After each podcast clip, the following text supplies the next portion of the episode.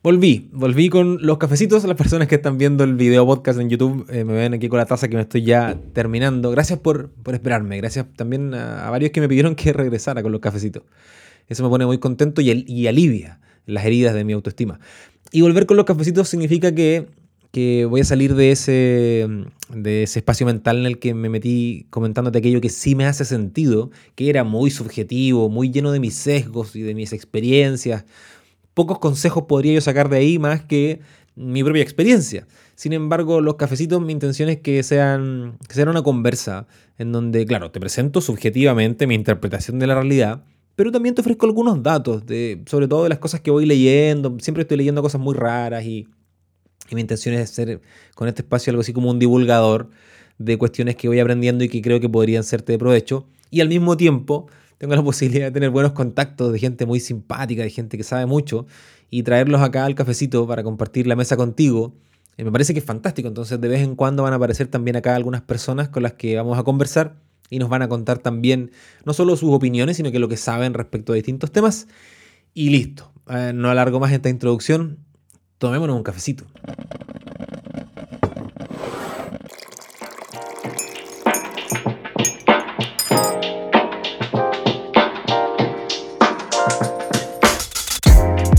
Ya viste el nombre de este episodio y es que la vida es un túnel, no es un pozo. De hecho, esta es una idea que me robé, no es una idea mía.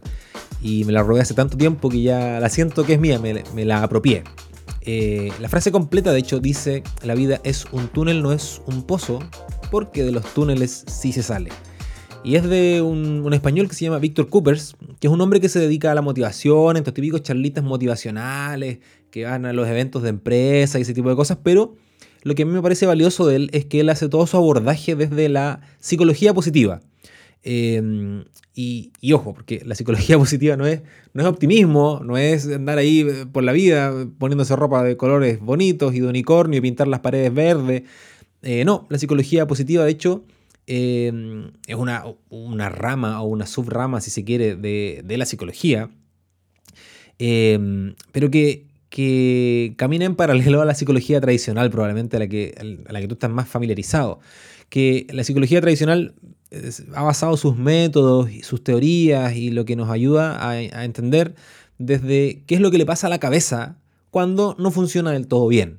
Y qué es lo que le pasa a la cabeza, entendiendo cabeza como emociones, sentimientos y, y toda esa otra enjambre de cosas que parecen, pero, pero básicamente te analizan cuando no estás bien. O sea, tratan de entender de dónde provienen los, miedos, los traumas, nuestras creencias, nuestras inseguridades, de dónde proviene el estrés, y así una lista de cosas que son negativas eh, para comprender cuáles son sus causas, cuáles son sus orígenes, y luego ir a esas causas y a esos orígenes y tratarlos. Eso es la psicología tradicional.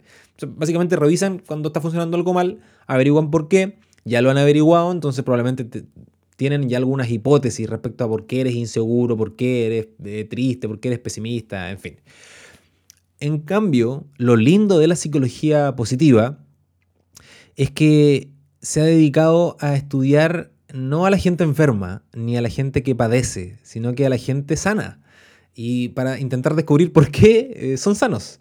Eh, entonces, eh, Víctor Coopers, de hecho, es un exponente de esto. No es un psicólogo, pero sí es un divulgador de, de estas lógicas de estudiemos a la gente que, lo, que le va bien. No, no lo exitoso en, cuanto a negocios, sino que la gente que logra, por ejemplo, sobrellevar momentos difíciles, que logra aguantar eh, malas temporadas, malas rachas. ¿Por qué esa gente logra soportar cosas aparentemente insufribles? Entonces, estudian a la cabeza, pero no cuando le pasan cosas malas, sino que cómo le hace para mantenerse bien. Em, entonces, de ahí el abordaje es súper distinto porque estudiar a personas que están sufriendo una patología es distinto a estudiar a personas y revisar a personas cuando se sienten felices, cuando están plenos, cuando se sienten seguros, cuando están optimistas, confiados, esperanzados, con ánimo, motivados, en fin. Em, y, uno, uno, podría hacer matemáticas simples, ¿no?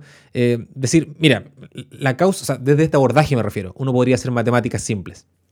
Uno podría decir, mira, la causa principal de la inseguridad y la falta de autoestima en un adulto es que tuvieron una infancia traumática y papás que la cagaron feo. Y uno podría asumir por descarte entonces que un adulto inseguro, con, baja autoestima, lo que tiene que hacer es terapia para resolver sus heridas de infancia y sanar las cosas con sus papás. Y por otra parte, haciendo la ingeniería inversa, uno podría decir, Bueno, si tú eres un adulto seguro y sin problemas de autoestima, probablemente es porque tuviste infancia espectacular, porque tú eres un adulto así de espectacular porque tu infancia fue espectacular y tus papás fueron espectaculares.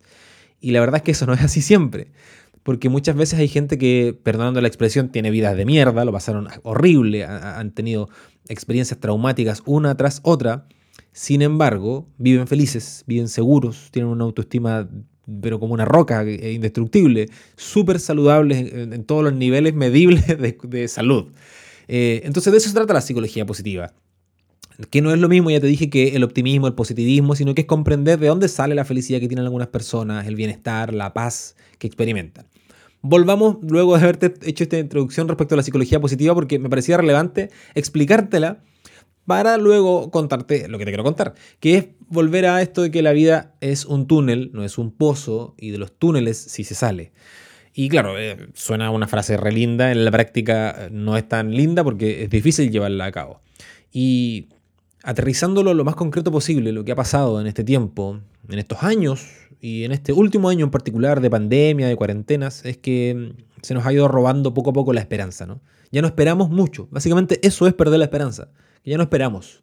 Asumimos que no va a llegar, por lo tanto dejamos de esperar, perdemos la esperanza. Y, cuando dejamos de esperar nos resignamos y ese estado la verdad es que es bien triste. Y nos hemos visto, eh, sinceramente, en una situación bien fea, bien fea en cuanto a lo político, lo económico, en el trabajo, en la educación, en, quizás cuántos otros aspectos tú la estás viendo fea en tu país, en tu familia, en tu entorno, en tu ciudad, eh, en donde poco a poco se nos va esfumando la esperanza eh, y sentimos que estamos en un pozo sin salida y no efectivamente en un túnel como estoy intentando proponerte. Porque si esto fuera un túnel, ¿dónde mierda está la bendita luz al final del túnel? Porque no se ve, sigue estando oscuro, no, hay ni siquiera un, mínimo de destello que pueda alimentar nuestra esperanza para seguir esperando que en algún momento vayamos a salir de esta oscuridad. La verdad es que no se ve ni cerca. Y como te dije, mi intención no es ser optimista, no, es ser ingenuo ni ser fantasioso. De hecho, si tú me has escuchado antes, sabes que efectivamente no soy un optimista, eh, muy por el contrario, soy bien amargo. Eh, y no me, no me, gustan ni las frases motivacionales, ni los slogans, ni, ninguna de esas cosas. Eh, ni tampoco me cae tan bien la gente que anda por la vida diciéndole a los demás que todo es posible si crees en ello y que querer es poder y que si lo deseas con todas tus fuerzas lo vas a obtener. Eh, e incluso que si te esfuerzas, vas a lograrlo. Yo no creo en ninguna de esas cosas. Yo creo que hay un montón de cosas en las que nosotros podemos esforzarnos profundamente y fracasar. Fracasar rotunda e innegablemente. Em, y, me parece que es relevante decir esto. Lo que estamos viviendo actualmente es muy duro, es muy terrible. O sea, como han habido un montón de otros momentos en la humanidad donde la gente ha sufrido pandemias, guerras, holocaustos, pobreza, hambre, exterminación. Eh, nos tocó ahora a nosotros tener a los militares en las calles, en la mayoría de los países, ver tantas personas viviendo pobreza, todos los días ver en las noticias los cientos de personas que fallecen, en, los miles de personas que fallecen en cada país por culpa del coronavirus y así, lo que estamos viviendo es, terrible, ¿no?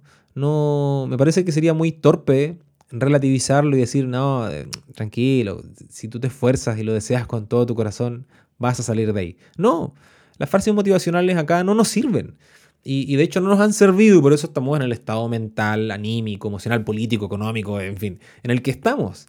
Em, por lo tanto, mi intención no es venir acá y simplemente decirte, dale, vamos, buen ánimo, tú puedes, y, paciencia que ya va a pasar. No. Eh, yo no creo en frases motivacionales, ya te lo dije, porque lo que estamos viviendo es muy duro.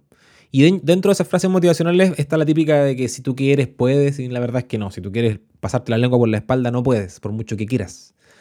Si tú quieres que reviva tu abuelita muerta, por mucho que quieras, no revive. Querer no es poder. Los imposibles justamente son imposibles, por muy bonitas que sean las frases motivacionales que hablan acerca de, que lo imposible eh, es posible, la verdad es que no.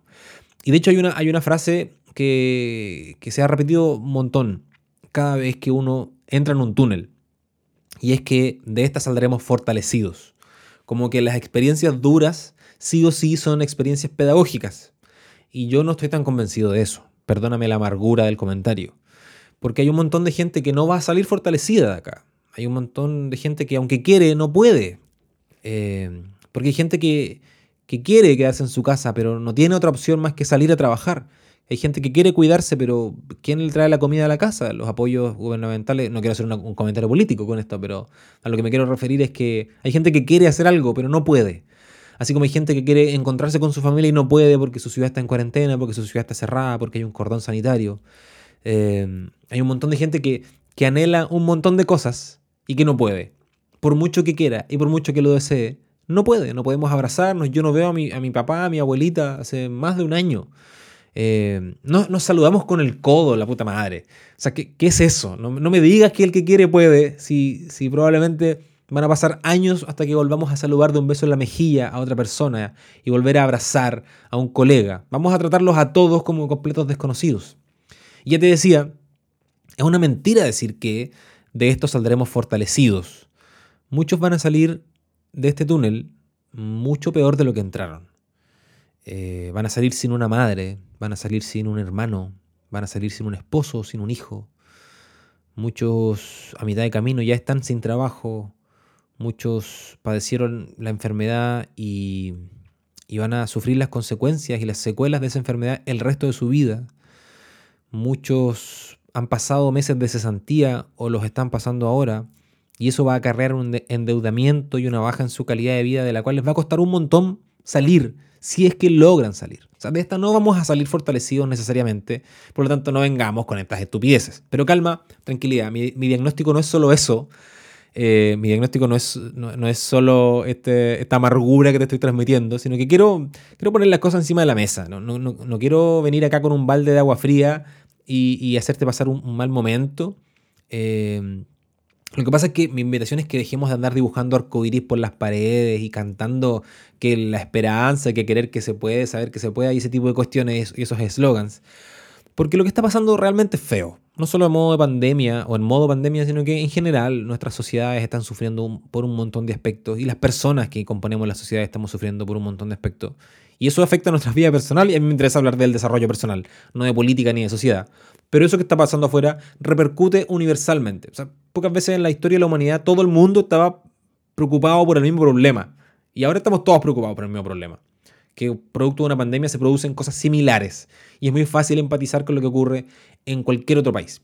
Entonces, ya te decía, mi intención no es, no es amargarte el día, pero sí objetivarlo porque lo que está pasando es feo, nos va a marcar para siempre. O sea, de hecho, los niños que nacen en esta generación, que, entraron a su edad escolar en modo eh, clases online, eh, homeschool, e-learning, incluso los universitarios que ya llevan un año y medio de. los que entraron a la universidad el año pasado, llevan un año y medio en donde no, han conocido a sus compañeros. Serían la generación de los pandemials. O sea, así de, de tanto nos va a marcar eh, lo que hemos vivido en este tiempo. Y está siendo mucho más largo y está siendo mucho más difícil de lo que nos gustaría. Ahora, esto no es sinónimo de que, vamos a perder la vida, esto no es sinónimo de que vamos a perder la esperanza y de que vamos a perder el sentido y que no hay que seguir luchando y que no hay manera de vivir. No, todo lo contrario. Porque vuelvo al inicio, eh, la vida es un túnel, no es un pozo. La vida no solo esta situación, la vida en general. O sea, nosotros entramos a la vida para salir de ella. Si hay una cosa que tenemos cierta, y esta es una frase ultra cliché, es que vamos a morir. O sea, entramos y salimos de aquí, no nos vamos a quedar acá eternamente. Eh, y por lo tanto, para cerrar esta, esta primera parte, que parece un diagnóstico tan, tan desolador, es que te invito a que te comportes como un adulto, no como un, niño que cuando rompe algo lo esconde debajo de la cama para que nadie lo vea. No, escondamos los problemas debajo de la alfombra solo para no tener que enfrentarlos. Eh, pongámosle nombre a los sufrimientos que estamos teniendo y a las amarguras que estamos viviendo y a lo terrible que es lo que estamos viviendo, que es terrible. No, tendría sentido seguir eh, embolinándonos la perdiz, tratando de convencernos de que no es tan grave y de que vamos bien. No vamos bien, vamos muy mal, de hecho. Y, claro, vamos saliendo, pero, pero pucha, yo todavía no veo luces y la mayoría de los países y la mayoría de las personas en esos países tampoco ven muchas luces al final del túnel. Pero eh, ya no podemos seguir negando que tenemos un elefante en la habitación. No sé si conoces esa expresión, esa metáfora o alegoría, que, cuando uno dice que tiene un problema muy grande, pero cuando uno dice que tiene un elefante en la habitación es como que estás tratando de ignorar que hay una cosa enorme ahí sentada en el living de tu casa. Tenemos un elefante en la habitación, veamos cómo hizo para llegar acá y cómo vamos a hacer para sacarlo. No podemos seguir ignorándolo, perdón. Em, entonces aquí entra en juego lo que yo te comentaba al comienzo, la psicología positiva. Hay algunas herramientas que nosotros podemos tomar y son herramientas que vienen de la ciencia porque las han revisado en personas que lo han pasado pésimo y ya han logrado salir medianamente bien de ahí o incluso muy muy bien de ahí. Entonces, vamos a, voy a comentarte algunas cosas que tienen que ver con lo que pasa en las cabezas de las personas que llevan bien esto, que han llevado bien este tiempo duro, u otros tiempos duros a lo largo de la humanidad. Eh, y, porque preguntarnos, ¿qué, pasa en las cabezas de, las personas que lo llevan bien? ¿Cómo, lo logran llevar bien? ¿Qué, pasa?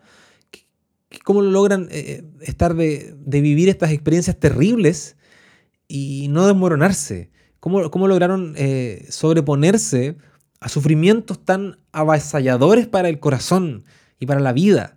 y, que probablemente te hacen perder el sentido, sin embargo esas personas tienen un comportamiento excepcional.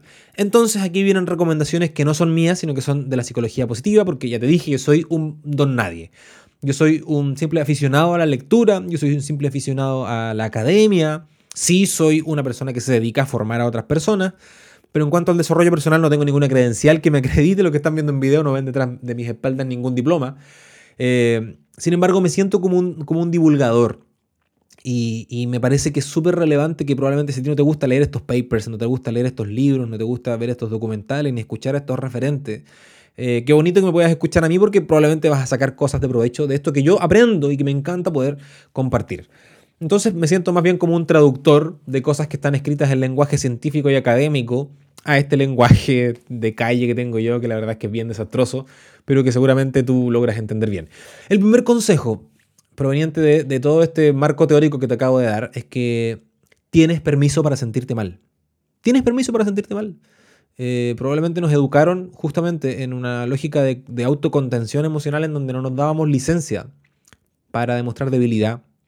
Hasta el día de hoy hay un montón de adultos que sienten mucho escrúpulo al momento de, pedir un, permiso médico para faltar al trabajo o, sienten mucho escrúpulo de, de dejar las tareas de la casa para el día siguiente, se sienten muy culpables en general cuando se sienten mal y tratan de hacer las cosas aún sintiéndose mal. Yo creo que, dado el contexto que estamos viviendo, tenemos permiso, tenemos permiso para darnos el permiso de sentirnos mal.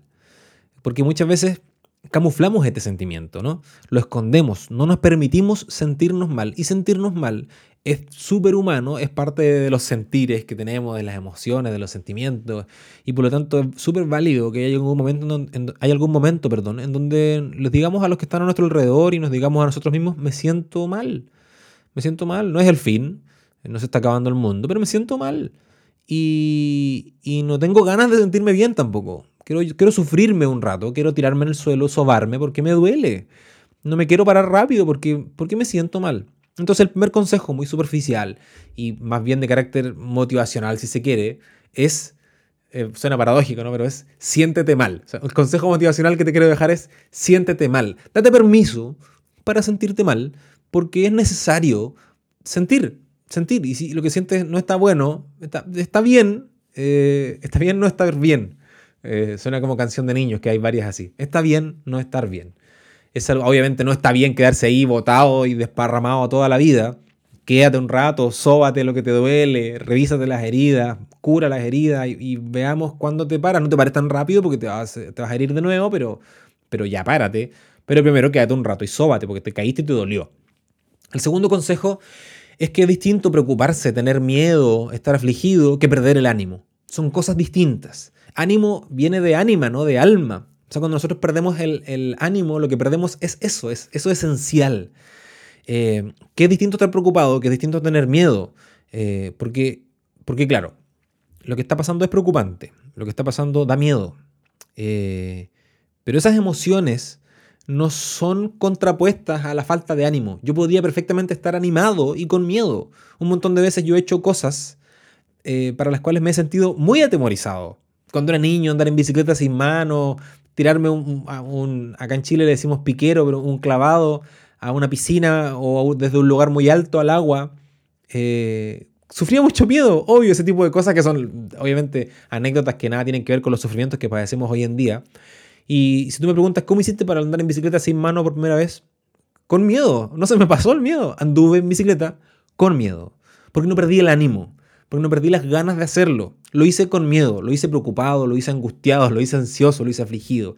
Entonces me parece que, no solo me parece a mí, sino que es lo que dice la ciencia, que una cosa es preocuparse, tener miedo, estar ansioso, frustrado, y otra cosa es estar desanimado, perder tu ánima, perder tu alma, perder tu esencia.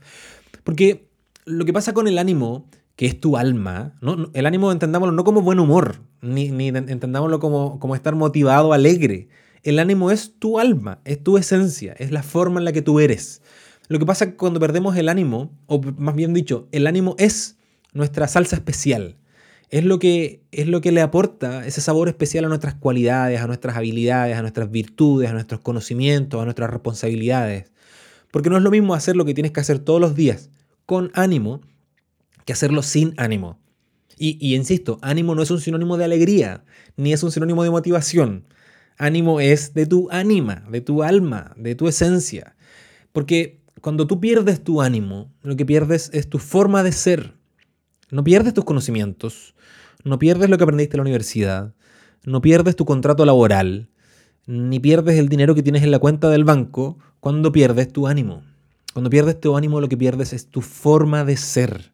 Se esfuma tu alma. Y que estas circunstancias que están pasando te arrebaten el ánimo. Pucha, eh, es, eh, es, difícil porque todo lo demás se te va a hacer difícil. Porque ah, un ejemplo que coloca el mismo autor del cual yo robé esta idea, ¿no? la apropié, de, que la vida es un túnel. Él dice, tus hijos no te aman por, por tener un magíster, por tener 10 años de experiencia en tu sector, eh, tu esposa no te ama por tu increíble currículum, ni tampoco te ama porque cuando lavas la vajilla no salpicas a ninguna parte. Ellos te aman por tu forma de ser. Y por lo tanto, incluso si tu currículum es un desastre, o si cuando lavas los platos dejas todo salpicado como si fuera un pato que va caminando por la cocina, te aman porque por tu forma de ser. es poco probable que, tu hijo diga, no, yo amo a mi papá porque mira los números azules que acaba de sacar a fin de mes en la empresa y, no ni tienes idea del posgrado que está terminando.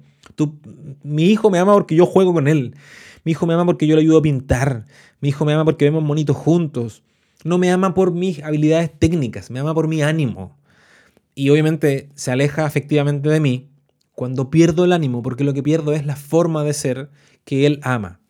Entonces, eh, pasa con el ánimo que todas esas cosas eh, que, son parte de ti, pero que tú fuiste echando, conocimientos, habilidades, virtudes, destrezas, que fuiste echando dentro tuyo, cuando pierdes el ánimo, se van esfumando, eh, se van desvaneciendo.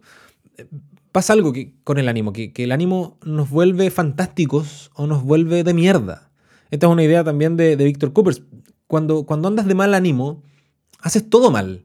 Haces tu trabajo mal, aunque seas un experto, aunque tengas la pared empapelada de diplomas y, y reconocimientos, perdón.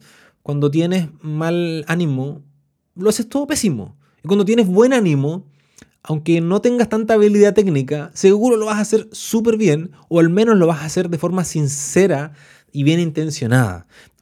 A modo de ejemplo, que no te lo digo yo, lo dicen los datos, pero hay una estrecha correlación entre la calidad humana y la forma de ser dicho de otra forma, las personas que están a tu alrededor, que son amigos fantásticos, jefes fantásticos, colegas fantásticos, familiares fantásticos, tienen una forma de ser fantástica.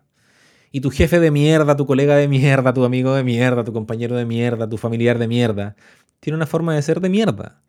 Y, y cuando perdemos el ánimo estamos a un paso de convertirnos de fantásticos a de mierda. Y cuando estamos en la mierda estamos a un paso de convertirnos en fantásticos simplemente cuidando nuestro ánimo, cuidando nuestra esencia. No te digo que andes aplaudiendo con los pies por la vida, no te digo que andes reventando globos de felicidad y lanzando confeti por los aires, porque eso es estar alegre y todo, sino que es que te mantengas de buen ánimo. La verdad, así muy de ejemplo doméstico, es muy difícil encontrar a alguien que haga bien su trabajo, que colabore con los demás, que sea generoso, que sea empático, que pueda trabajar en equipo, que sea productivo, y que al mismo tiempo sea un pesado, sea un, apático, sea un amargo, sea un desagradable. La mayoría de las personas que colaboran, que trabajan bien, que son amables, que son empáticos, son personas que tienen buen ánimo y no necesariamente son personas alegres. Por lo tanto, para resumirte esta idea, no pierdas el ánimo, aunque estés preocupado. Y lo último es esperar con esperanza. El tercer consejo proveniente de la psicología positiva, esperar con esperanza, suena a eslogan motivacional, pero no. Eh, entendemos la esperanza como como esta, este imaginario en donde creemos que van a ocurrir cosas. podemos tener esperanza positiva o negativa. La mayoría de las veces nosotros asociamos la esperanza a cosas positivas. Pero lo que nosotros estamos haciendo hoy en día es que estamos esperando sin esperanza. Es decir, estamos, estamos ahí como en la parada de un autobús sabiendo que no va a llegar el autobús. Y es distinto cuando uno espera con esperanza, que tú estás parado en la parada del autobús, sabes que el autobús no viene, pero tienes la esperanza de que llegue y por lo tanto sigues ahí esperando. Esa es la diferencia entre esperar con esperanza y esperar desesperanzado. Seguramente tú has estado en varios de esos momentos en donde perdiste toda esperanza y dejaste de esperar. Y te paraste y te fuiste, asumiendo que ya no había nada que hacer y ahí donde estabas parado no iba a llegar nada. Yo te invito a esperar con esperanza. Y una forma bonita de esperar con esperanza, que tiene todo que ver con el ánimo, con mantener el ánimo, es caminar en contra, en, caminar en contra en, cuanto al ejemplo de la parada de autobús, ¿no? Seguro te ha pasado que si en algún momento estuviste esperando un taxi o, un autobús o, algún medio de transporte en una parada y no pasaba, cuando uno espera con esperanza tiende a caminar en contra del tránsito. O sea, como acercándome hacia algún vehículo que pudiera venir, ¿no? Camino para el lado contrario al cual voy porque tomo acciones al respecto. O sea, estoy esperando y tengo la, firme convicción de que algo va a llegar, por lo tanto yo voy a salir a buscarlo también, no solo me voy a quedar esperando. Entonces yo te invito a que, en la medida de tus posibilidades, que seguro son las mismas pocas que tengo yo, tomes acciones de, espera con esperanza, de espera esperanzada, que salgas a buscar. No tengo idea qué, no tengo idea si eso es que hagas un curso para prepararte para cuando vuelva la vida eh, eh, física, la, la, vida laboral presencial y entonces ya estés capacitado. No tengo idea qué es lo que tienes que hacer, pero toma alguna acción que, que sea un signo para ti y que sea también un signo de preparación para cuando salgamos del túnel y que la luz no te encandile, que el exceso de aire no te ahogue, que, el volver, el volver a, la libertad no te, no te aturda y, y, desaproveches la libertad y termines haciendo estupideces. O sea, prepárate para salir del túnel. Eso es, eso es esperar con esperanza. Mientras tanto, aguantemos porque la vida es un túnel, no es un pozo. Vamos a salir, sin duda, cuando no tengo idea. Ojalá salgamos vivos, no te lo digo como algo trágico, porque si hay una certeza que tenemos, ya te lo dije y te lo ha dicho todo el mundo, es que vamos a morir. Y puede ser que salgamos de acá muertos. Yo espero que no, sinceramente, yo espero no salir muerto y espero que tú tampoco. Pero vamos a salir de este túnel. Entonces, teniendo esa certeza de que la vida es un túnel y no un pozo, aguanta ahí, mantén tu esperanza, no pierdas el ánimo, sufre lo que tengas que sufrir, pero mantente ahí. Hay una frase de un autor, un, psiquiatra, que escribió un libro que se llama El hombre en busca de sentido, eh, que tiene que ver con la experiencia que él vivió en los campos de concentración nazi. Y él fue un, prisionero, ¿no? un prisionero en esos campos de concentración. Y él dice así, eh, cuando ya no podemos cambiar una situación, tenemos el desafío de cambiarnos a nosotros mismos. Y dado que en el contexto en el que estamos no hay mucho que podamos hacer nosotros como individuos, el desafío es cambiarnos a nosotros mismos. No quiero alargar más este episodio, te he compartido un montón de cosas, te dije cosas desagradables, te dije cosas agradables. Lo que sí quiero invitarte a hacer es que si te gusta este contenido, si te gusta compartir cafecitos conmigo, literal puedas, literalmente puedas invitarme tú a mí también un cafecito. En la descripción de este episodio hay un enlace en donde he habilitado un perfil en una plataforma en la que puedo recibir tus cafecitos. Puedo recibir aportes bajitos, la mayoría son de carácter simbólico, pero me van a permitir seguir haciendo esto, seguir haciéndolo bien, eh, seguir haciéndolo más profesionalmente. Así que en, el link perdón, que está en la descripción puedes tú invitarme un cafecito a mí y la verdad es que eso me ayudaría mucho para seguir con este proyecto de comunicación digital. No tengo más para decirte, estoy súper contento de volver a compartir un cafecito contigo y espero volver a conversar contigo la próxima semana. Cuídate harto, ánimo, mantén la esperanza y si tienes que sufrir, sufre. Pero no te desmorones porque de este túnel vamos a salir. Nos vemos. Un besín. Chao.